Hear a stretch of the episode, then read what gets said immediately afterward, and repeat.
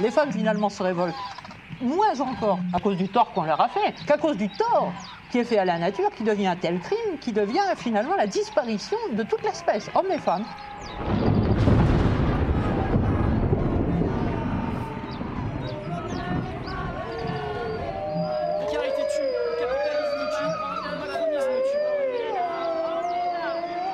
The world is waking up. Change is coming whether you like it or not. Je n'ai pas la démarche féline. J'ai le dos des femmes ancêtres, les jambes arquées, de celles qui ont partagé, de celles qui accouchent en marchant.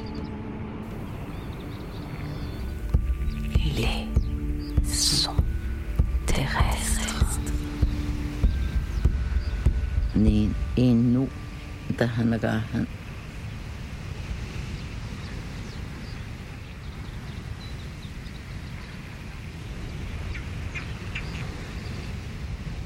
Bonsoir Pierre. Bonsoir. Donc euh, Pierre Madelin, tu viens de publier Faut-il en finir avec la civilisation, primitivisme et effondrement. Donc c'est un livre qui est paru chez Éco-Société en septembre 2020, dans lequel tu abordes, euh, on va dire, ces deux grands thèmes euh, qui sont assez euh, assez important dans la pensée euh, écologiste aujourd'hui, celui du primitivisme et celui du rapport à la nature sauvage et à ces différentes modalités de valorisation de la wilderness. Peut-être pour commencer, si tu voulais bien dresser une sorte de petite cartographie du primitivisme, de quoi s'agit-il, quels sont les auteurs euh, que tu considères comme les auteurs clés de, ce champ et peut-être euh, quelles sont un petit peu les, les thèses ou les, ou les, propositions qui, rassemblent cette constellation d'auteurs? Alors le, primitivisme, il y aurait, il y deux manières de, de circonscrire ce qu'est le primitivisme. Il y aurait une manière, on va dire, très, euh, très limitée, qui serait de se contenter de- d'identifier, euh, on va dire, des auteurs ou des groupes militants qui se réclament du primitivisme et qui sont en réalité très peu nombreux et quasiment inexistants. Alors, alors en termes des auteurs, il y en a, il y en a quand même euh, quelques-uns. Il y a évidemment euh, John Zerzan aux États-Unis et un peu moins connu, mais, mais beaucoup plus intéressant, Paul Shepard. Et puis il y a quelques groupes primitivistes, mais qui sont quand même assez, enfin même très marginaux. Euh, donc évidemment, si le primitivisme, ça n'était que ça, euh, ça aurait pas forcément été très euh, intéressant ou nécessaire de consacrer un livre. Mais j'ai envie de dire que le primitivisme, ça va au-delà. Il y a un primitivisme, disons qu'il y a une certaine vision de l'histoire, il y a certains présupposés historiques et anthropologiques chez certains auteurs qui sont primitivistes, au sens où je l'entends, même s'ils ne le sont pas explicitement, même si ces auteurs-là ne vont pas forcément se nommer eux-mêmes primitivistes. Donc je pense évidemment, on peut, dire, on peut penser à Jared Diamond qui, qui dit que la révolution néolithique est la pire erreur de l'histoire de l'humanité. On peut penser à, à Yuval Noah Hariri, euh, qui défend aussi cette vision dans le chapitre qu'il consacre à la préhistoire dans son best-seller Sapiens. On peut penser à l'anthropologue euh, James Scott dans Homo domesticus, euh, qui défend aussi une vision primitiviste.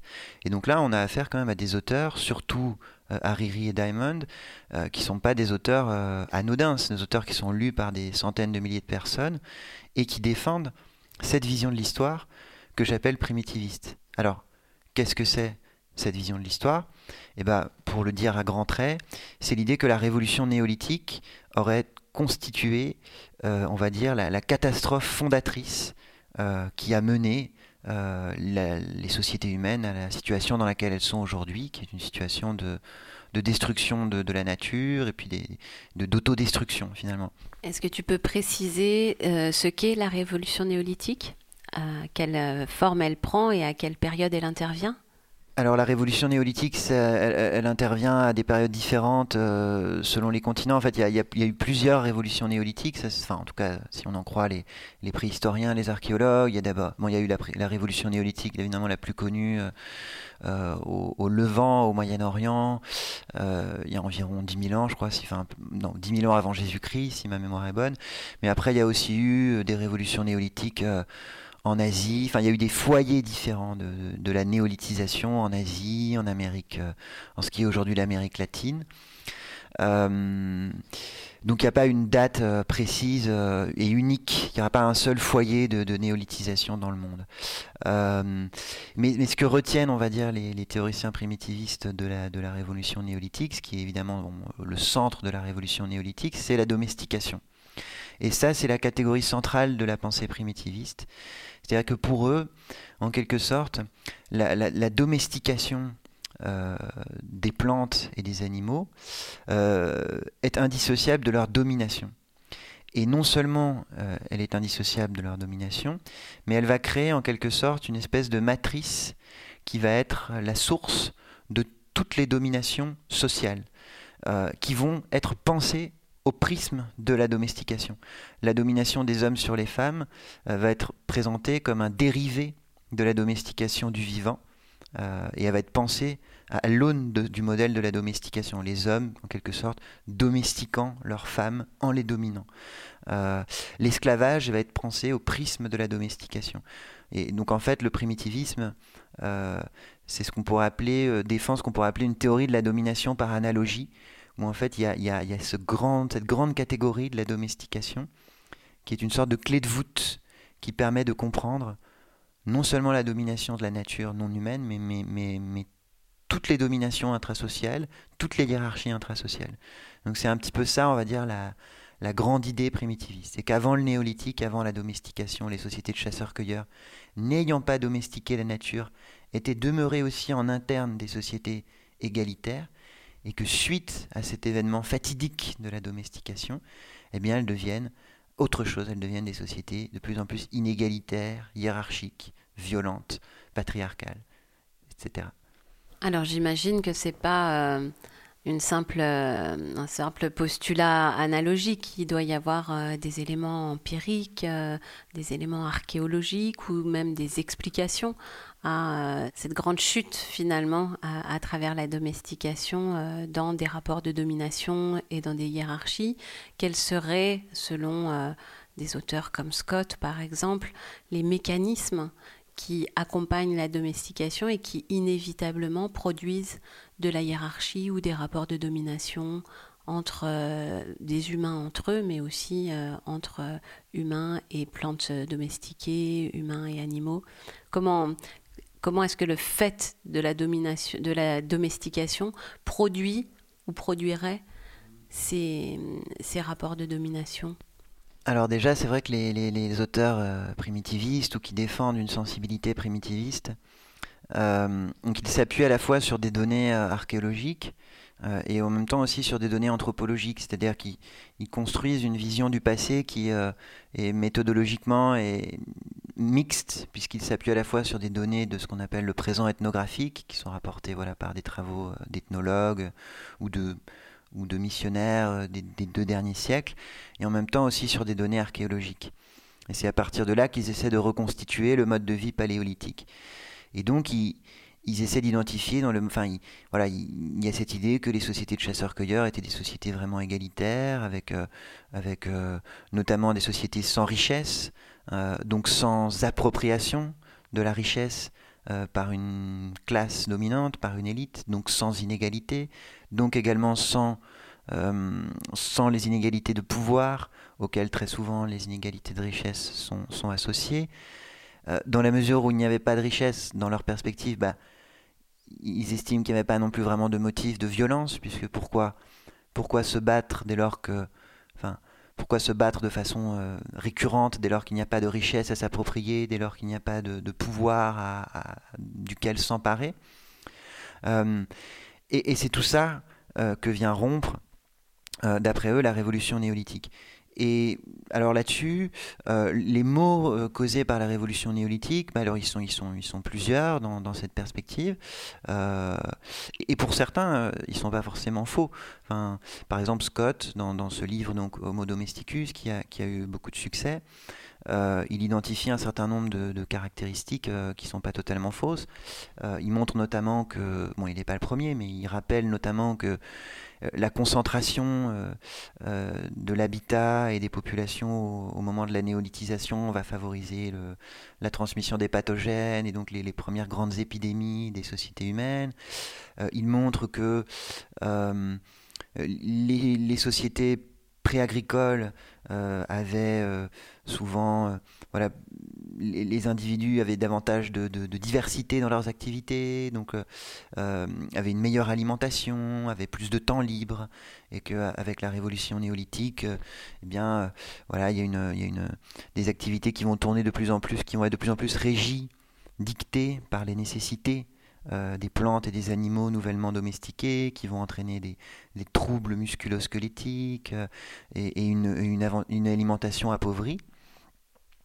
Et puis aussi, euh, eh bien, l'idée qu'en fait la domestication va être la source en quelque sorte de, de, la richesse, enfin, elle, va, entraîner des possibilités d'accumulation d'accumulation de, bon alors à l'époque probablement plutôt voilà de céréales, de stockage, euh, Scott notamment parle beaucoup des, greniers à grains, des, des, oui, des, lieux de stockage de grains de l'époque, et que donc forcément euh, ces premières sources d'accumulation, eh bien, elles vont faire l'objet d'appropriation par, euh, par des, premières élites. elles vont entraîner l'avènement des, premiers États. elles vont entraîner la prolifération de l'esclavage. Elles vont, et elles vont évidemment euh, susciter de plus en plus de, convoitises qui vont exacerber euh, les, les, conflits violents. Euh, donc Scott, par exemple, pour lui, c'est vraiment l'agriculture céréalière, plus encore que d'autres formes d'agriculture, qui est, le mal absolu, puisque elle permet, de par la régularité saisonnière des, des, des, récoltes, d'être aisément contrôlable par une fiscalité et donc par, par un État. Euh, euh, Shepard, lui, par exemple, a d'autres critères. Si je me souviens bien, lui, il parle plutôt de, de la charrue. Comme voilà. Après, chacun, évidemment, va avoir, au niveau du détail, chacun va, va aller rechercher, va, va, avoir un critère euh, euh, qui n'est pas toujours identique, mais demeure vraiment cette clé de voûte de la domestication et, de l'accumulation qu'elle entraîne et des hiérarchies que cette accumulation permet de, de, de laisser émerger, on va dire. Donc, euh, euh, face à, ces hypothèses et finalement à ces récits qui essayent de, dessiner quelque chose comme euh, un passé idéal de l'humanité qui précéderait la domestication, donc ce pré-néolithique idyllique, toi, tu essayes de amener différents éléments, différents arguments. D'abord pour contester un petit peu le caractère idyllique de euh, cette période euh, néolithique, pré-néolithique alors moi, je, d'abord, ce qu'il faut dire, euh, c'est peut être pas mal de revenir aussi sur la trajectoire qui a mené à l'écriture de ce livre. Moi, dans un premier temps, quand j'avais découvert donc l'œuvre de Paul Shepard, donc qui est un des principaux théoriciens primitivistes, j'avais trouvé ça très séduisant. J'avais beaucoup aimé. Alors évidemment, j'avais jamais pensé mais ça Shepard non plus ne le pensait pas d'ailleurs, euh, qu'il soit possible de revenir à une vie de chasseur-cueilleur. Mais en termes de, lecture de l'histoire, d'anthropologie, de, etc., je trouvais que c'était séduisant et, je me disais, c'est vrai, euh, ces chasseurs-cueilleurs, ça avait quand même pas l'air mal. Peut-être qu'on aurait euh, eu tout à gagner à en rester là. et c'est cette attirance pour l'idée primitiviste qui, paradoxalement, à terme, m'a conduit à la critiquer parce que j'ai commencé à, vouloir euh, en lire, lire davantage, découvrir davantage sur les chasseurs-cueilleurs. Euh, et là, euh, notamment, j'ai eu la rencontre avec une œuvre très importante d'un grand anthropologue français qui était Alain Testard, qui pour moi est un des, grands, intellectuels français des, des dernières décennies, et qui, là, euh, le mythe s'est effondré tout d'un coup, parce qu'un Testard qui a consacré sa vie aux populations de chasseurs-cueilleurs, à, essayer de comprendre l'origine des inégalités, l'origine des hiérarchies, l'origine de l'État, bon, il, nous montre des sociétés qui en réalité euh, étaient des sociétés euh, dures. il a notamment un article, titre provocateur, mais qui pourrait résumer un petit peu l'approche de son œuvre, qui est très démystificatrice par rapport au primitivisme, par rapport à, toute une anthropologie aujourd'hui qu'on appelle anarchiste.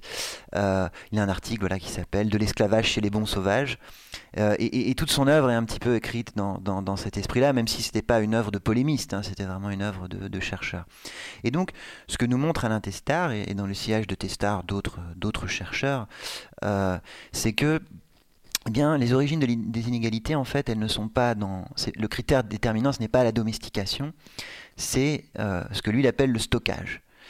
Euh, le stockage qui crée de la richesse. Et la richesse, pour lui, c'est tout objet, toute denrée susceptible d'être thésaurisée, d'être stockée. Et il montre de façon extrêmement convaincante, avec une très très grande érudition euh, ethnographique, que le stockage préexiste à la domestication. Et que, et ce n'est pas un hasard, dans les sociétés euh, de chasseurs-cueilleurs euh, connues où il y a du stockage, mais il y a souvent aussi de l'esclavage. Euh, c'est le, fameux exemple des sociétés de la côte nord-ouest des États-Unis, des sociétés qui étaient des sociétés sédentaires d'ailleurs, qui profitaient de la manne d'écosystèmes très riches, notamment le saumon, et puis les éco qui étaient à, à la lisière d'énormément d'écosystèmes très riches, fluviaux, maritimes, forestiers, etc. Des sociétés sédentaires, des sociétés stockeuses, très hiérarchisées, avec des esclaves, et des sociétés qui n'avaient absolument domestiqué aucun animal, à part peut-être le chien dans certains cas, mais le chien est un cas à part puisqu'il apparaît dans, voilà, dans, beaucoup de sociétés des 20, 25 000 ans avant Jésus-Christ. Euh, et, et Testard va même encore plus loin parce qu'il montre que, parce que après évidemment la tentation, ça serait de dire bon, on va déplacer le curseur, on va dire ce n'est plus la domestication le problème, alors c'est le stockage. Mais, Testard va plus loin, il montre que même dans les sociétés sans stockage, alors effectivement dans les sociétés sans stockage, il n'y a pas d'inégalité économique, puisqu'il n'y a pas de richesse, donc il n'y a pas d'appropriation de richesse. Mais eh bien, les femmes, souvent, sont au cœur des enjeux de, pouvoir. L'appropriation du corps des femmes euh, dans des stratégies matrimoniales. Notamment, il montre que euh, dans un certain type de société, euh, pour se marier, les, hommes donc, qui prétendent se marier avec une femme doivent aller voir leur, futur beau-père. Euh, et euh, à partir du moment où la femme, la fille donc du père, leur est euh, octroyé, si je puis dire, eh bien ils sont obligés, ils ont des obligations qu'on appelle viagères, donc des obligations pour toute la vie envers leur beau-père. Ils doivent chasser pour lui. Et donc, ça crée évidemment des enjeux de pouvoir autour des femmes, parce que les beaux-pères, ils vont chercher à avoir le plus possible de gendres euh, bah, pour ne plus avoir à chasser et pour se la couler douce, si je puis dire. Donc ça crée aussi souvent des gérontocraties, puisque souvent bah, ceux qui euh, ont accumulé des gendres, si je puis dire, à travers les stratégies matrimoniales, euh, ça, va être, ben, ça va être des personnes plus âgées. Donc on a des, on a des inégalités d'une certaine façon, où on a des rapports de domination qui se tissent, mais qui ne se tissent pas autour de la richesse, puisqu'elle n'existe pas, ni autour du pouvoir conçu comme l'appartenance à, une, euh, à une classe sociale euh, différenciée, notamment par sa richesse. une élite statutaire. Il n'y a pas effectivement une élite statutaire, mais il y a de la domination. Et au-delà de ça, et ça, ça a probablement été pour moi, au cours de l'écriture du livre, la plus grande découverte. Ah oui, il faut, il faut bien dire, moi je ne suis pas préhistorien, je ne suis pas anthropologue, hein, je n'ai pas l'expertise de scientifique, entre guillemets, sur ces questions-là. Moi je me suis intéressé à ces questions-là euh, du fait qu'elles sont mobilisées par certains pans de l'écologie politique contemporaine. Euh, mais donc en, écrivant le livre, j'ai aussi été confronté à la question de la violence. Euh, et c'est là où j'ai été très, très perturbé. Euh, parce que j'avais quand même envie de croire, malgré moi, qu'il y avait beaucoup de choses euh, encore, malgré tout, positives dans ces sociétés, et notamment qu'elles n'étaient pas très violentes. Et, j'ai découvert, euh, même si ça reste controversé parmi les préhistoriens et les anthropologues, qu'il y a quand même énormément de sociétés de chasseurs-cueilleurs qui sont des sociétés extrêmement violentes, qui sont, des sociétés de la, de la vendetta permanente, de la... alors, on peut, certains hésitent à employer le terme de guerre, puisqu'évidemment, comme ce sont des sociétés euh, démographiquement peu, peu, nombreuses, les, unités démographiques mobilisées dans, l'affrontement violent sont peu nombreuses, donc ça évoque pas les images que nous, on peut avoir de la guerre. Mais ce sont des sociétés, euh, alors qui peuvent connaître effectivement en interne un certain égalitarisme, au sens où effectivement il n'y a encore une fois pas d'inégalité de richesse ou, de pouvoir au sens d'un pouvoir statutaire, mais c'est un égalitarisme qui n'a rien à voir avec l'égalitarisme au sens où les modernes euh, l'entendent. L'égalitarisme moderne implique une forme d'universalisme, enfin en tout cas dans, l'idéal. Alors là, l'égalitarisme s'arrête totalement aux frontières du groupe, puisqu'il n'y a aucune idée d'humanité. Et ce sont des sociétés, par exemple, où quand un étranger apparaît et qu'il n'y a aucun lien, même si... Alors, il peut y avoir des gens qui sont dans d'autres groupes, mais qui sont apparentés à des membres du groupe propre. Donc ceux-là, en général, ils ne sont, pas, sont pas molestés. Euh, mais quand un étranger qui, n'a aucun lien de parenté apparaît, eh bien, il est tué, tout simplement. En général, c'est des sociétés... Euh, et, il est tué aussi parce que les gens sont persuadés que s'ils ne le tuent pas, euh, bah, c'est lui qui va les tuer. Et donc c'est vrai qu'en m'intéressant un petit peu aux aborigènes australiens, à ce qu'on sait sur la violence chez les aborigènes australiens à l'époque précoloniale, aux, autochtones fuégiens, aux sociétés euh, d'horticulteurs, chasseurs-cueilleurs de l'Amazonie, comme les Yanomami. Euh, récemment, je lisais encore un article sur les, Inuits. Eh bien, on découvre des sociétés quand même euh, extrêmement violentes. il y a même des, archéologues, des anthropologues qui avancent un chiffre de 25% des hommes euh, qui mourraient euh, de mort violente euh, dans ces sociétés. C'est étonnant parce que tu as vraiment réservé l'usage du terme de violence aux violences entre humains, entre populations humaines. Et au-delà de ces violences interhumaines, on pourrait s'interroger sur le caractère violent de la chasse elle-même et des violences faites aux proies. Euh, et, je voulais, et, euh, je sais pas, dans, une lecture comme ça, un petit peu, euh, un petit peu naïve ou superficielle, voir la domestication des animaux comme une pacification du rapport entre euh, le, mangeur, l'humain carnivore et, euh, et l'animal euh, qui, qui est mangé dans la mesure où bah, il y a toute une, une communauté qui s'établit, une relation de soins, un, un, intérêt réciproque à se maintenir dans un bon état de santé, dans des, enfin, une pacification en tout cas des rapports entre les humains et les animaux qu'ils domestiquent. Et voilà, je, me demandais si ça rentrait dans, ton travail, dans, ta réflexion, euh, cette question de la violence vis-à-vis euh, des animaux aussi dans les sociétés dont le régime alimentaire est fondé sur la chasse.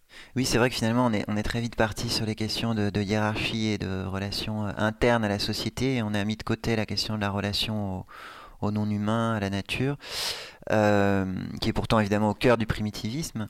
Alors évidemment, ces sociétés de, de chasseurs-cueilleurs, par définition, elles, chassaient, elles étaient elles étaient des sociétés euh, qui tuaient des animaux pour s'en nourrir. Et puis il y a tout le débat aussi qui est encore euh, ouvert aujourd'hui de savoir euh, si ces sociétés ont été responsables de l'extinction de la mégafaune au Pléistocène.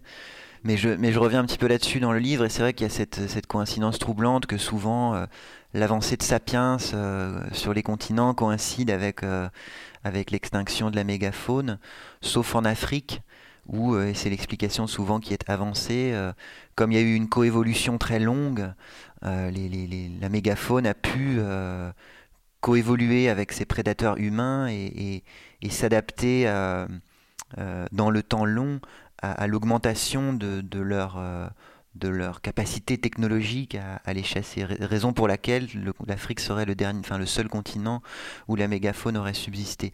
Donc c'est vrai que ça, ça, ça remet aussi un petit peu en cause les primitivistes. Un auteur comme Shepard nie euh, le lien de cause à effet, qui effectivement n'est pas établi au sens strict, mais lui, il dit que d'après lui, non, non, l'extinction de la mégafaune, ce n'est pas, ce n'est pas la responsabilité des, des, des, sapiens de cette époque-là.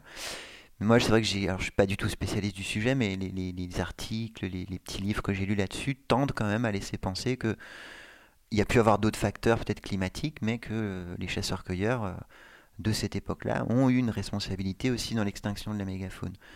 Euh, ceci étant dit, c'est vrai que euh, malgré tout, euh, leur impact évidemment en général sur leur environnement n'avait rien à voir avec celui qui a été par la suite celui des sociétés agricoles et a fortiori celui des sociétés industrielles. Et que d'un point de vue écocentré, si on veut, donc si on se plaçait du point de vue de la nature, le mode de vie de chasseur-cueilleur, évidemment, reste quand même malgré tout euh, beaucoup moins euh, destructeur. C'est un des, enjeux que, tu soulèves. Le mode de chasseur-cueilleur reste moins destructeur avec des populations à 100 euh, 000 ou 150 000 êtres humains sur la planète. Si on imaginait, enfin je ne sais pas quel sens ça ferait d'imaginer un mode de chasseur-cueilleur avec la démographie actuelle, euh, je n'ai pas, voilà, pas de, réponse hein, sur l'impact écologique que ça pourrait avoir, mais ça semble tout simplement non extrapolable à la démographie actuelle. Euh, oui, ça c'est vrai que non, ça c'est impossible. Effectivement, il y a eu de. Alors, j'ai les chiffres dans le livre, mais je les ai plus en tête euh, du nombre d'êtres humains dont on estime aujourd'hui qu'ils vivaient sur Terre au moment de, avant le néolithique. Après, c'est aussi un des reproches qui est adressé, euh, alors pour le coup, euh, à juste titre d'un point de vue factuel par les primitivistes euh, à la domestication, c'est qu'elle a été un goulet d'étranglement démographique, ça c'est l'expression de Scott, qui jusqu'à présent ne s'est pas arrêté. Euh, et, effectivement, euh, une des vertus qu'ils attribuent au mode de vie de chasseur-cueilleur, un point sur lequel, encore une fois, du point de vue de la nature, on ne peut pas forcément les contredire, c'est qu'il était euh, infiniment moins destructeur, écologiquement parlant. et il y a eu des calculs, hein, même aujourd'hui, ça a été évidemment une des sources de critiques adressées aux primitivistes. Enfin, parce qu'il y, a quelques primitivistes malgré tout, alors ils sont vraiment pas très nombreux, puisque même Shepard, lui, enfin, écarte la possibilité de d'un retour à un mode de vie de chasseur-cueilleur. Mais Zerzan, par exemple, qui est complètement fou, euh, lui euh, pense que c'est vraiment vers là qu'il faut aller. Euh, évidemment, là-dessus, bon, mais c'est tellement faible comme position qu'ils se sont, ils s'en sont pris plein, plein la gueule, si je puis dire. Et tout le monde leur a dit, mais c'est strictement impossible dans un monde à bientôt 9 milliards d'habitants euh, d'envisager. Euh, ah, il faudrait un effondrement. Je crois qu'il y avait eu des calculs qui disaient qu'il faudrait un effondrement démographique à hauteur de 95 ou 98% de la population mondiale pour qu'un mode de vie de chasse et de cueillette euh, soit, soit viable. Mais voilà, c'est pas là-dessus que j'ai voulu le plus attaquer le primitivisme parce que ça aurait été facile, tellement c'est évident que c'est pas possible. C'est plus vraiment sur les présupposés historique et, anthropologique de, de, voilà, de, cette, de, cette, idée, de cette sensibilité primitiviste. Et tu l'as évoqué un petit peu à propos des, travaux de Testar et à, et à cette euh, transmission euh, enfin, cette prise de pouvoir finalement par la transmission des femmes et le rapport entre euh, gendre et, beau-père, etc. Mais sinon, euh, tu n'as pas euh, beaucoup explicité, tu as cité que des, que des hommes hein, dans les auteurs dont il est question, et tu as associé rapidement dans les thèses primitivistes, la domestication euh, et la domination sur les espèces domestiquées à la domination euh, des hommes sur les femmes. Est-ce que euh, voilà, est-ce que c'est quelque chose que ce que tu as des idées, des lectures sur euh, le rapport entre patriarcat et enfin dans l'histoire longue? Alors il y a des travaux sur le, capitalisme et le patriarcat, etc. Comment est-ce que les, les pré-néolithiques, les femmes pré-néolithiques semblaient vivre Je pense aussi à, cette question de la répartition genrée des tâches. Je, crois qu'il y a beaucoup de beaucoup d'idées reçues sur le fait que les femmes ne chassaient pas, etc. Est-ce que c'est des, choses que tu as rencontrées dans ton travail? Euh, oui, il y, a toutes sortes de, travaux là-dessus. Euh, alors, c'est vrai que s'il y a bien une domination qui semble attestée avant le néolithique, euh, qui semble avoir une, ancestralité euh, très forte, c'est celle des hommes sur les femmes. Enfin, si on entend le patriarcat, que ce soit au sens strict de la domination des pères ou au sens plus large qu'il a acquis aujourd'hui de la domination des hommes, c'était manifestement déjà là dans de nombreuses sociétés de chasseurs-cueilleurs. J'ai lu pas mal de récits, même aussi qui font, de, qui font état de passage à tabac. Enfin, visiblement, cette domination elle et cette violence existaient déjà. ce qui ne veut pas dire que peut-être les femmes n'aient pas eu plus de marge de manœuvre, malgré tout, euh, que dans les sociétés euh, néolithiques ultérieures. Alors, sur la division euh, du travail, notamment dans les sociétés de chasseurs-cueilleurs, il y a un livre à l'intestar aussi, alors je me souviens plus du détail, je pourrais pas rentrer dans le détail de ça, mais qui s'appelle, je crois, L'Amazone et la cuisinière. Et sur les femmes de la préhistoire, il y a un livre d'une femme, pour le coup, préhistorienne, qui s'appelle Claudine Cohen. Euh, je me souviens plus du titre exact du livre, mais ouais, elle, essaie, à, la fois à partir de, de, restes archéologiques et puis de ce qu'on peut savoir sur les sociétés de chasseurs-cueilleurs, euh, de ce qu'on appelle le présent ethnographique, elle essaie d'imaginer euh, voilà, ce qu'a pu être la place, le statut, euh, le rôle des femmes dans les sociétés avant le néolithique.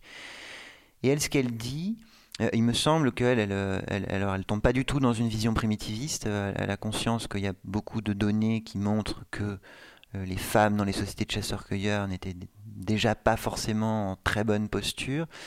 Mais elle suggère que les restes osseux montreraient que le dimorphisme sexuel donc la, différence de taille et de corpulence euh, entre les hommes et les femmes euh, aurait euh, augmenté dans les restes, en tout cas osseux qu'on retrouve, après le néolithique.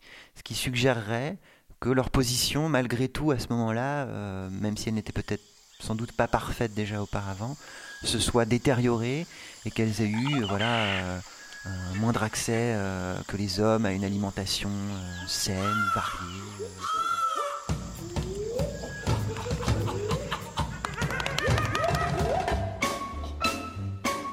Ma fille Lucie me donne bien du souci.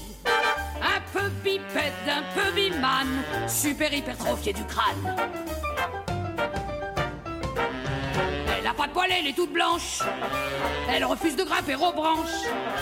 Puis là de drôles de manière, debout sur ses pattes de derrière. Foi d'animal, c'est pas normal de se tenir à la verticale. C'est pas logique, c'est pas joli, c'est pas pratique, c'est mal poli. Ce qui manque à ma demoiselle, c'est l'autorité paternelle. Son père, son père, n'en parlons plus. Il y a longtemps que j'ai fait une croix dessus. Il m'avait dit bouge pas, attends. Je n'en ai pas pour bien longtemps, je vais au mammouth et je reviens. Et depuis ce jour-là, plus rien. Ma fille Lucie me donne bien du souci. Il faut que je fasse bien attention à surveiller ses relations. Son cousin, elle fricote. Ils font que traîner dans les grottes. Ils s'amusent avec la peinture à faire des dessins sur les murs. Mais partout où ils sont passés, je les oblige à tout effacer. Une caverne, on doit la laisser dans l'état où on l'a trouvée. Ce cousin, moi, il m'inquiète lui aussi. Il a une grosse tête quand il la prend entre ses pattes. Que du putain du fils la gratte. Il reste inactif, accroupi. Alors il dit qu'il réfléchit, il voudrait que sa vie ait un sens. Monsieur cogite, monsieur pense. Elle est jolie, la jeunesse d'aujourd'hui. À part barbouiller les parois, ça veut rien faire de ses vingt doigts. Il trouve qu'un coït trop furtif, c'est dépasser ses primitifs. Il parle de préliminaires, les voilà allongés par terre, assis de dos en suspension. J'ai compté 32 positions. En voilà des acrobaties, tout ça pour nous faire un petit. Je risque d'être la grand-mère d'un factieux révolutionnaire, un singe savant, un surdoué. Ça serait pas prudent de garder pas de sapiens, pas d'erectus. Tuons dans l'œuf le processus, faut préserver la nature pour nos générations futures. Ma fille Lucie me fait des facéties. Elle joue les apprentis sorcières. Elle prétend qu'il faut changer d'air. La dans ses expériences, histoire de lui faire prendre conscience que si on n'arrête pas le progrès, ça risque de dégénérer. Je suis son comité d'éthique, paléo-déontologique. La sagesse réactionnaire, centriste du quaternaire. J'assure la pérennité de notre subhumanité. Si je ne veille pas au grain, l'apocalypse est pour demain. Aussi vrai que la terre est plate. L'avenir est à quatre pattes, on maîtrisera le feu des volcans quand les poules n'auront plus de dents. D'un coup précis, ah, j'ai trucidé Lucie. J'en aurais bien fait un colton, mais j'ai peur de l'indigestion. À mon avis, c'est pas demain l'autopsie. Son cadavre je l'ai planqué, on n'est pas prêt de le retrouver.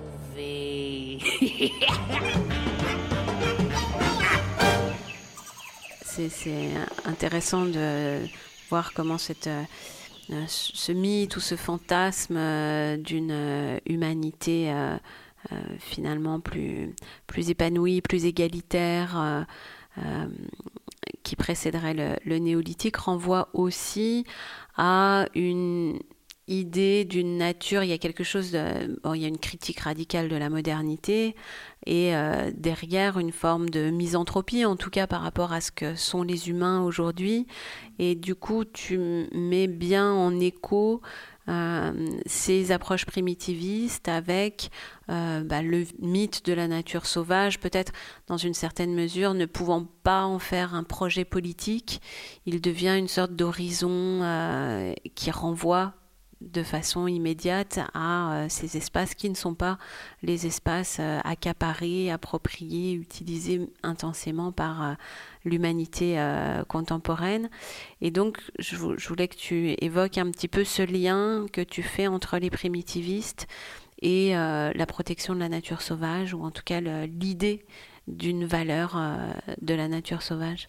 Effectivement, les primitivistes, donc leur, grande, euh, alors la grande catégorie, c'est la domestication, mais évidemment, c'est une, catégorie euh, euh, qui ne va pas sans son, son contraire, qui ou sans son corollaire, qui est le sauvage. Donc, dans le primitivisme, il y a une valorisation systématique du sauvage, qui est conçu en un sens très large, à la fois la nature sauvage, donc la nature qui n'a pas été domestiquée, et aussi, pour eux, les sociétés euh, pré-néolithiques sont des sociétés sauvages, si, je puis dire, au sens où ce sont des sociétés qui, n'ayant pas domestiqué les non-humains, ne se sont pas domestiquées elles-mêmes.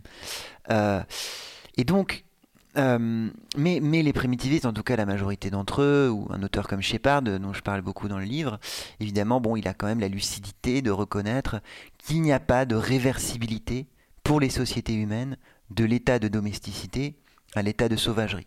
Donc, qu'il n'est pas possible de revenir à euh, une économie, à une société antérieure à la domestication, donc à une société de chasseurs-cueilleurs. Et donc, qu'est-ce qu'il reste à ce moment-là de la sauvagerie originelle?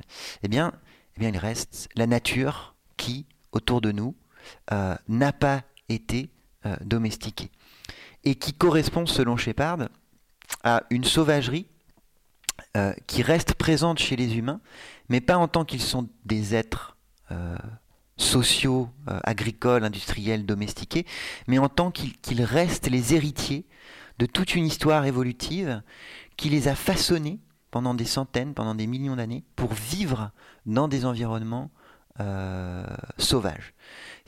alors, Shepard est un auteur qui, est très attentif aux théories de l'évolution, à l'anthropologie évolutive, et qui considère qu'en fait, euh, notre génome, c'est le terme qu'il emploie souvent, eh bien, il est, il est en quelque sorte déterminé, ou en tout cas, il est façonné, pour ne pas employer le terme déterminé, par les conditions euh, écologiques euh, dans lesquelles il a évolué pendant, encore une fois, des centaines de milliers d'années. Conditions qui étaient celles d'une nature n'ayant pas été domestiquée. Et donc, pour lui, l'être humain, même si socialement, collectivement, il ne peut pas revenir à cet état, eh bien, il ne peut s'épanouir physiquement, psychiquement, qu'à condition de fréquenter ces espaces euh, aussi longuement que possible dans sa vie, ces espaces qui ont échappé à la domestication. Donc on a quelque chose d'assez étonnant, puisqu'on a un basculement à partir du moment où le, primitivisme, où les plus lucides parmi les primitivistes font le constat de, de l'impuissance politique de leur théorie, qu'elle n'ouvre sur aucun horizon possible de transformation sociale, eh bien, ils s'en remettent soit à une quête très individualiste, existentielle, de, réalisation de soi et de son essence euh, euh, phylogénétique, paléolithique, euh, dans le contact avec la nature sauvage, soit à des politiques bah, de protection de la nature sauvage, grâce auxquelles les individus humains pourront continuer à faire l'expérience de, ce soi authentique qui en eux est resté lié au paléolithique, qui ne peut s'épanouir et se réaliser que dans ces espaces. Donc là, on a, c'est intéressant, c'est ce qu'on voit aussi chez les, pères de, on va dire, de l'écologie, de, de, la philosophie environnementale américaine, mais ça veut dire que ces espaces de nature sauvage sont vraiment valorisés de façon instrumentale comme les moyens de plein accomplissement de notre nature humaine la plus profonde, pour leur dire dans les termes, on va dire, de la philosophie environnementale, ça reste très anthropocentré Ou est-ce qu'il y a un souci un peu plus, un peu plus désintéressé, un peu plus direct pour des espèces non domestiquées, pour euh, des milieux non appropriés, etc. Non, je pense que chez Shepard, j'ai peut-être là été, euh, j'ai présenté qu'un aspect de, sa pensée à ce niveau-là. Je, pense que Shepard, alors je, je me souviens plus dans le détail. Euh, je pense que Shepard avait un côté écocentré, comme on dit aussi. Je pense qu'il y avait chez lui aussi un souci pour le non-humain, pour lui-même. Mais, euh, mais il insiste quand même beaucoup, euh, en tout cas dans mon souvenir, euh, sur, sur la nature sauvage comme une ressource spirituelle, si on veut, mais au sens vraiment le plus. Enfin, spirituel, je ne sais pas si c'est le mot, mais comme, comme un élément nécessaire, eu égard à, voilà, à son évolution, à l'épanouissement des êtres humains. Mais je ne pense pas que Shepard aurait été, dans mon souvenir, non, c'est pas, c'était pas un anthropocentriste forcené non plus. Je pense qu'il y avait aussi chez lui une, bon, voilà, dans, une tradition très américaine hein, euh, qu'on trouve euh, euh, déjà chez Thoreau, chez Muir, chez Léopold, où il tient un petit peu les deux bouts. Quoi. Il y a à la fois le souci de, de la nature sauvage comme un espace de réalisation pour l'être humain profond, et en même temps aussi un intérêt, une curiosité et un souci pour, pour la possibilité que d'autres espèces que la nôtre que d'autres communautés euh, écologiques euh, puissent euh, continuer à vivre.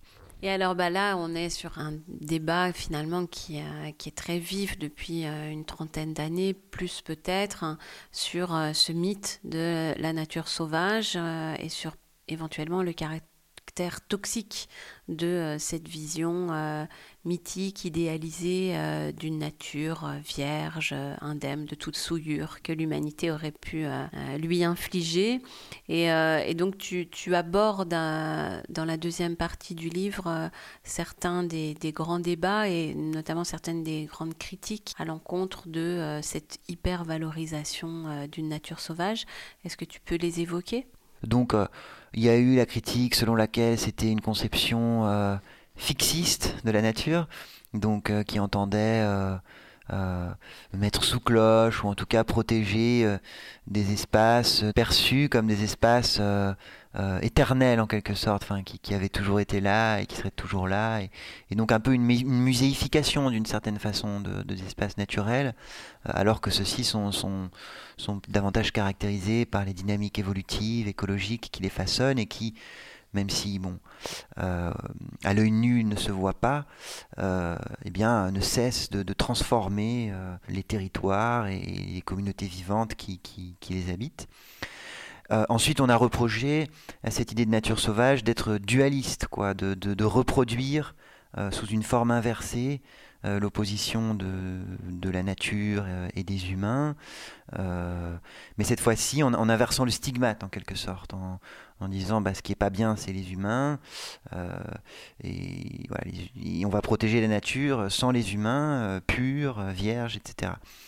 Et puis, euh, la critique aussi, euh, qui, a émergé vraiment à partir des années 70, 80, euh, du caractère colonial ou néocolonial des pratiques de protection de la nature qui ont pu naître à partir de cet idéal de la nature sauvage.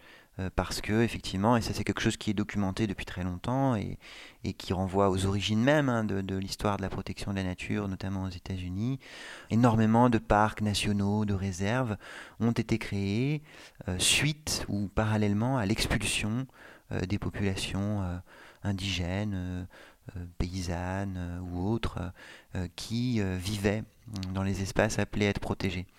Alors, moi, ce que je dis dans le livre, c'est c'est pas que le primitivisme en soi euh, défende ce genre de, pratique ou ce genre d'idée, mais c'est qu'à partir du moment où il, où il renoue euh, avec cette tradition euh, d'éloge de la nature sauvage, où il, la, il, renoue avec elle, il la renouvelle, il, la reconduit sous, une forme spécifique, et à partir du moment où il en appelle quand même à, à, à mettre, enfin voilà, à protéger des espaces de nature sauvage, eh bien, il court le risque voilà, de, de, se retrouver aussi capté et, associé à ce genre de, politique et, aux, et aux dommages qu'elles ont pu produire. Ce qui, est, ce qui est un petit peu fou dans cette histoire, en tout cas dans cette charge coloniale euh, de euh, la pensée du sauvage, c'est euh, justement l'espèce de, de, double stigmate, c'est-à-dire que les populations autochtones, les populations locales ont longtemps été considérées comme les sauvages, c'est leur caractère sauvage qui finalement euh, leur euh, proscrit l'accès à la pleine humanité, à la pleine considération, à la citoyenneté, etc. Il y a des textes extrêmement violents, sur, euh, méprisants sur les sauvages qui ne sont pas des bons sauvages, qui sont des mangeurs d'hommes. Et puis en même temps, au moment où le stigmate s'inverse et où on se met à valoriser cette nature sauvage et à la mystifier d'une certaine mesure, on veut en expulser les populations locales et autochtones. Donc c'est sûr qu'on n'est pas dans les mêmes pas euh, de temps historique, mais on dirait que finalement euh, l'autochtone se retrouve de toute façon du mauvais côté de, la frontière quand il s'agit de qualifier ce qui a une valeur et ce qui n'y en a pas. Et peut-être qu'aujourd'hui, alors moi je, je, suis peut-être naïve en pensant ça, mais c'est vrai que sur euh, les développements récents de on va dire, euh, la conservation, le, souci international pour la conservation de la biodiversité, à travers notamment euh, des, instances internationales, hein, comme la Convention sur la diversité biologique, etc. On assiste tout de même à une vraie reconnaissance des savoirs locaux et autochtones, qui deviennent un item hein, dans les conventions internationales, et euh, à une sorte prise de, enfin, de montée en pouvoir et en visibilité des communautés euh, locales et autochtones dans les contextes de protection de la nature, avec euh, toute cette idée bah, de la gestion co-adaptative, de l'implication des communautés locales dans les projets de conservation, pas simplement par bonté, mais par nécessité écologique, sociologique. Du coup, voilà, j'ai l'impression qu'il est un petit peu vieillot ce procès euh, de, de l'hypercolonialisme euh, de la protection des milieux naturels, qu'il a vraiment lieu d'être euh, et qui caractérise une certaine époque de la conservation. Mais qu'aujourd'hui, on voit peut-être se résoudre un petit peu cette tension. T'imagines, tu, tu, tu vois un certain apaisement là-dedans, ou si ça te semble superficiel, cosmétique par rapport au caractère foncièrement euh, dominateur et colonialiste et ethnocentrique que peut prendre euh, la protection de la nature non, mais j'ai l'impression que malheureusement, c'est pas une page qui est totalement tournée. Euh, je pense effectivement qu'il y a clairement aujourd'hui une. il y a beaucoup de projets de protection, de conservation qui sont soucieux d'intégrer les communautés locales. Mais d'après ce que j'ai pu lire, en tout cas, ça a l'air d'être quand même des informations crédibles, on a encore des, situations de, de d'expulsion de populations indigènes liées à des projets de conservation. Alors il y a, ce qui se passe en Afrique, dont on a entendu parler un petit peu depuis 2-3 ans euh, dans le bassin du Congo, je crois, euh, où donc le, VVF est impliqué dans, un projet de création de parc. Il y a des tensions très fortes avec les populations pygmées, il y a même des violations des droits de l'homme qui sont, qui sont, euh, qui sont souvent euh, reportées euh, à partir de, enfin, qui sont commises par des sortes de milices, ou de d'éco-gardes, mais qui sont financées par le VVF, mais qui sont des groupes violents. Il y a la situation en Inde aussi, dont, dont, dont Survival International a pas mal parlé ces dernières années, où apparemment il y a des, des gigantesques projets d'expulsion des populations autochtones de, de leurs forêts. Euh, notamment pour créer des réserves euh, de tigres. Euh, et avec, une violence d'État assez forte, avec des, plusieurs, plusieurs morts, etc. et, j'ai encore entendu parler récemment aussi en Amérique latine, en Colombie, et je pense ailleurs, de, de, situations similaires. Donc j'ai l'impression que, que c'est malheureusement pas une histoire qui est close. Mais pourquoi? Et ben pourquoi? Alors ça c'est une hypothèse que j'avance dans le livre, euh, qu'il faudrait sans doute approfondir et prouver. Euh, moi j'ai un certain, j'éprouve un certain malaise avec euh, le fait de, tout interpréter au prisme de la colonialité, en fait. De, de, de, évidemment il y a eu des colonisations, il y en a aujourd'hui, il y en aura encore dans le futur. Ça fait partie de l'histoire des sociétés humaines malheureusement. et la protection de la nature, évidemment, et surtout quand elle a eu lieu dans, le cadre de la conquête de l'Ouest aux États-Unis ou dans le cadre d'empires coloniaux, etc. Là, effectivement, elle s'inscrivait pleinement euh, dans des logiques euh, qui étaient des logiques coloniales. Mais euh, je pense qu'à tout vouloir penser au prisme de la colonialité, on finit un petit peu par, par comment dire, par, par Enfin, ça finit par devenir un, truc un peu fourre-tout. Et, moi, l'hypothèse que j'essaie de faire dans le livre là-dessus, c'est qu'en réalité, c'est un peu une espèce de lecture marxiste, si on veut, de ces processus de dépossession et d'expulsion. C'est qu'en fait, on a affaire à ce que le géographe euh, David Harvey appelle des processus d'accumulation par dépossession, où en fait, on a un territoire qu'on souhaite valoriser économiquement. Et pour le valoriser économiquement, il est indispensable euh, d'en expulser euh, les primo-habitants. Et hum, et alors, c'est déconcertant parce qu'en général, ce genre de phénomène, il se fait plus euh, par rapport à des industries minières, par rapport à des projets hydroélectriques, etc. Mais dans ce cas-là, il se fait non pas pour livrer le territoire à une exploitation directe, avec un impact matériel direct sur ce territoire, mais pour le livrer à une industrie très, très particulière, puisqu'elle son succès et sa, et, sa, et sa pérennité reposent sur la dimension préservée du territoire, qui est l'industrie touristique. Et en réalité, c'est vrai que si on regarde euh, l'histoire des parcs nationaux, euh, non seulement aujourd'hui, mais même en fait dès l'origine aux États-Unis, euh, il y a quand même un lien, peut-être pas immédiat, immédiat dans le cas des tout premiers parcs, mais qui apparaît très vite entre création du parc expulsion de les populations et mise en tourisme euh, du parc.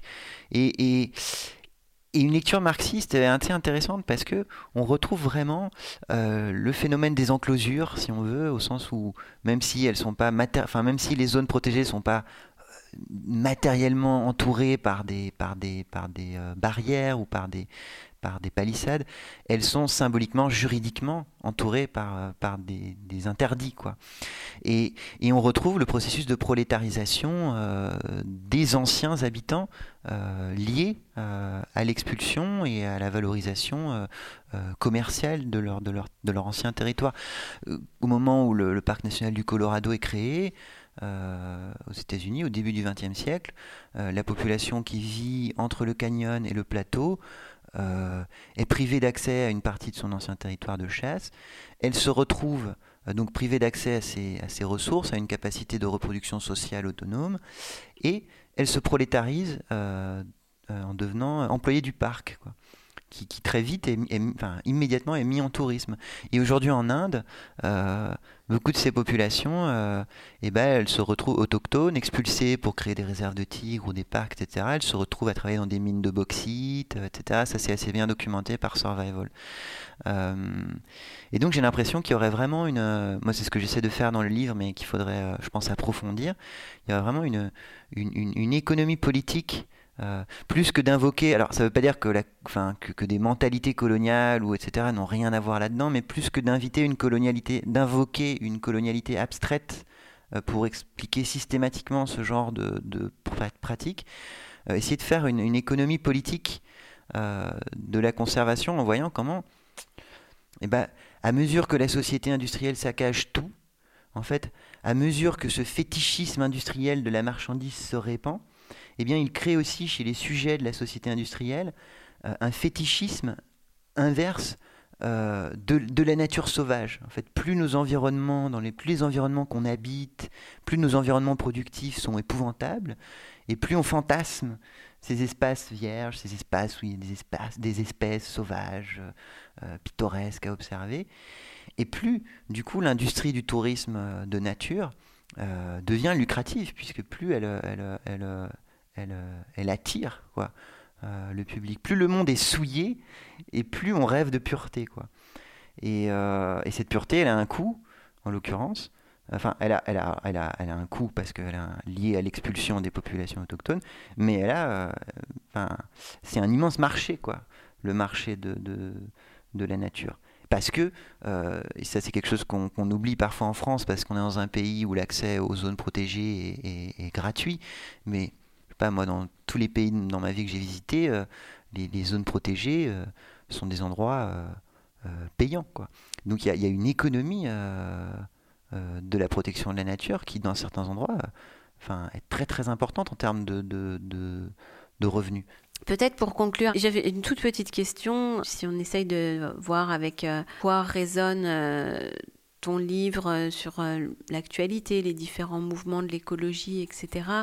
On a entendu parler des survivalistes. Est-ce que le lien entre cette mode un peu du survivalisme et les auteurs primitivistes que tu évoques est un lien ténu? J'ai pas exploré en tant que tel le lien entre primitivisme et survivalisme, je pense que si on allait, mais, mais, mais, je pense que le survivalisme fait partie d'un imaginaire primitiviste au sens large, parce que euh, euh, il y a un petit peu cette idée que, que, tout va s'effondrer et qu'après l'effondrement, on revivra comme des primitifs, donc euh, ou même peut-être comme des chasseurs-cueilleurs. Donc je pense que je pense qu'on peut on peut on peut tisser ce lien. Après, chez les auteurs euh, de, cette nébuleuse primitiviste. Donc encore une fois, que ce soit ceux qui s'en réclament explicitement ou ceux qui défendent cette idée implicitement, je n'ai pas forcément souvenir d'avoir vu euh, des appels au survivalisme au sens strict. Euh, mais je suis persuadé que si on allait fouiller un peu plus pour le coup dans le dans les littératures grises, on va dire, sur des blogs, sur des, sur des forums, notamment aux États-Unis, ouais, je pense qu'on pourrait trouver des liens entre primitivisme et survivalisme, j'imagine. Et alors, une fois que tu as pointé euh, la difficulté de ces primitivistes à monter en politique, en fait, à, proposer quelque chose, euh, et notamment à, accompagner euh, peut-être un, temps, un mouvement révolutionnaire, un changement radical des trajectoires de la société. Euh, est-ce que euh, de ton côté, tu, ouvres des pistes qui vont dans ce sens-là? Est-ce que tu as l'impression que euh, si l'idée un peu fantasmée d'une humanité plus heureuse et plus égalitaire dans un passé lointain n'est pas une idée régulatrice pertinente? Pour euh, s'émanciper de la situation catastrophique dans laquelle euh, nous sommes et dans laquelle nous plongeons la planète tout entière. Euh, par quoi est-ce que tu, tu, substitues finalement cette, espèce de, bon sauvage qui pouvait servir d'horizon? Ben moi, c'est, c'est, je sais pas trop. C'est, un livre qui m'a perturbé en fait. Ça m'a, ça m'a perturbé d'écrire ce livre parce que j'aurais aimé moi aussi pouvoir m'appuyer comme tu dis, sur une idée régulatrice, si je puis dire, sur l'idée qu'il y a eu, bon, si ce n'est un âge d'or des sociétés, au moins une période où c'était quand même moins, moins pourri et, et qui pourrait être une source d'inspiration. Alors, ça ne veut pas dire par ailleurs que, en fait, j'ai envie de dire qu'aucune société n'est une, n'est une totalité indivise, en fait, quoi. Il y a, les sociétés sont, sont, sont fracturées, sont, sont hétérogènes, et il y a effectivement, euh, dans les sociétés de chasseurs-cueilleurs, des choses dont on pourrait s'inspirer aujourd'hui. Euh, un refus de l'accumulation matérielle, euh, un moindre temps de travail a priori, euh, etc. Euh, mais euh, effectivement, c'est pas un livre en fait qui incite à l'optimisme parce que je me suis rendu compte qu'il y avait finalement dans les sociétés humaines et que ça plonge dans un passé si lointain qu'en fait, je pense que on peut, on peut difficilement éviter de le rattacher quand même aussi à une histoire évolutive. Euh, sans vouloir tomber dans un déterminisme évolutif, mais on, peut difficilement éviter de, le voir rattaché à cette histoire. Il y, a, une passion pour la domination. C'est vraiment la conclusion que j'ai retirée de toutes ces lectures, de toutes ces recherches, c'est que on peut aller n'importe où, à n'importe quelle époque, les êtres humains euh, aiment dominer. Quoi. Et quand il y a de la richesse, eh ben, la domination, elle passe par l'accès à la richesse. Quand il y a de la puissance technologique, la domination, elle passe par l'accès à la puissance technologique mais quand il n'y a ni richesse ni puissance technologique, la, domination, elle s'exerce euh, euh, par d'autres euh, par d'autres biais. mais elle est là, cette passion de la domination, et je pense que elle est aussi, malgré tout, un des ressorts les plus lointains de la crise écologique. C'est, cette volonté de dominer, cette volonté de... Et à partir du moment où on est dans une société où la domination passe par la richesse et la puissance technologique, et que cette puissance technologique, elle est écocide, eh bien, on voit bien comment cette domination, euh, qui a des racines très anciennes, elle est en elle-même aussi, même si peut-être de façon plus indirecte, cette passion pour la domination, elle est une puissance écocide. Euh, qui ne s'actualise pleinement qu'à l'époque moderne, mais qui est déjà latente dans toutes les sociétés. Euh, donc euh, évidemment, c'est difficile. C'est vrai que c'est des conclusions un peu pessimistes, si je puis dire. Mais ce qui ne veut pas dire qu'il faille non plus se, résigner, à mon sens, au fait que que les sociétés humaines sont euh, condamnées euh, euh, à des rapports de domination abjects et, à tout détruire. Mais en tout cas, ce qui est sûr, c'est que je dirais qu'à la sortie de ce livre, j'étais plus, je sais pas, peut-être que là je vais devenir un petit peu confus, mais plus constructiviste, entre guillemets, que je n'étais à l'origine. C'est-à-dire que euh, finalement, dans, le primitivisme et dans tout un pan de, la pensée euh, anarchiste, qui est un petit peu moi, ma, ma, famille politique, on va dire, il y a une forme de naturalisme, si on veut. Il y a un petit peu l'idée que euh, il y a des institutions sociales qui, qui corrompent, alors non pas que l'homme serait naturellement bon, absolument, mais que malgré tout, laissé à lui-même et, à, ses facultés d'auto-organisation, l'être humain et les sociétés humaines seraient euh, quand même meilleurs euh, que euh, ce qu'elles sont devenues sous le joug d'institutions qui sont des créations socio-historiques, coercitives, etc.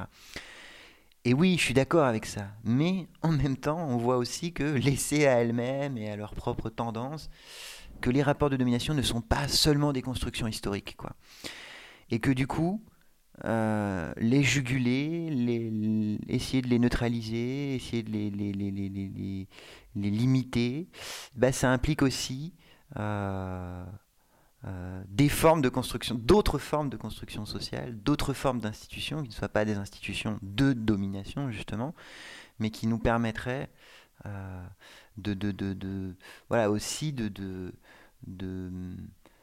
de juguler ces aspects de notre nature euh, qui ne tendent pas spontanément à, l'auto-organisation, à la solidarité, à, l'égalité.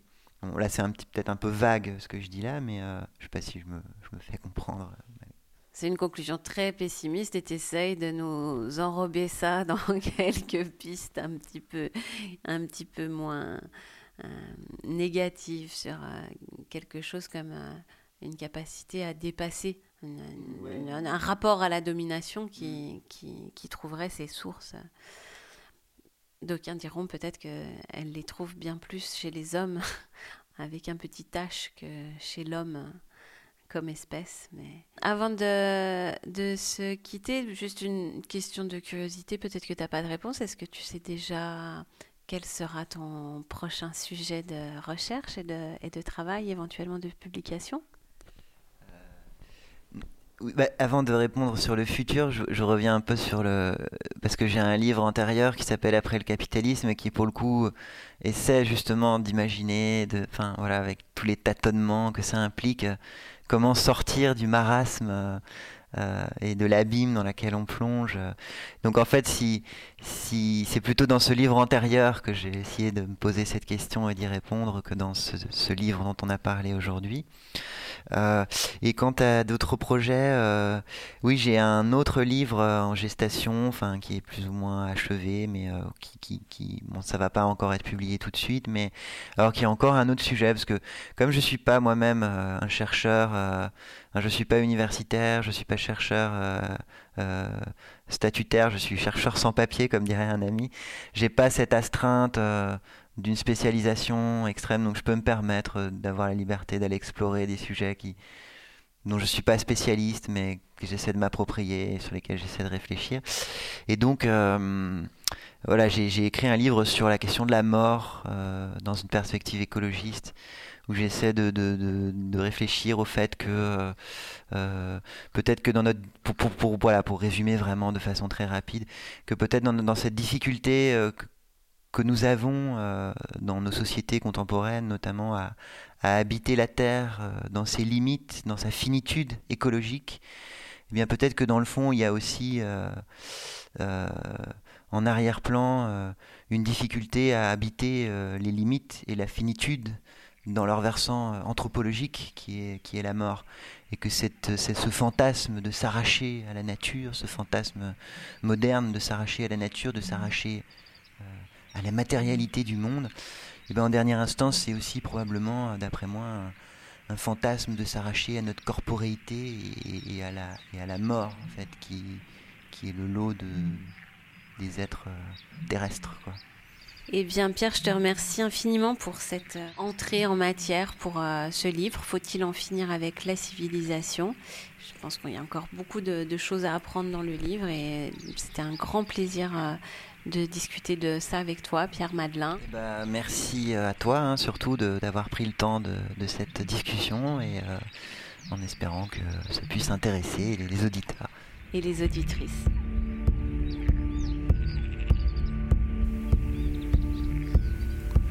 Les sons terrestres. Niin innu tähän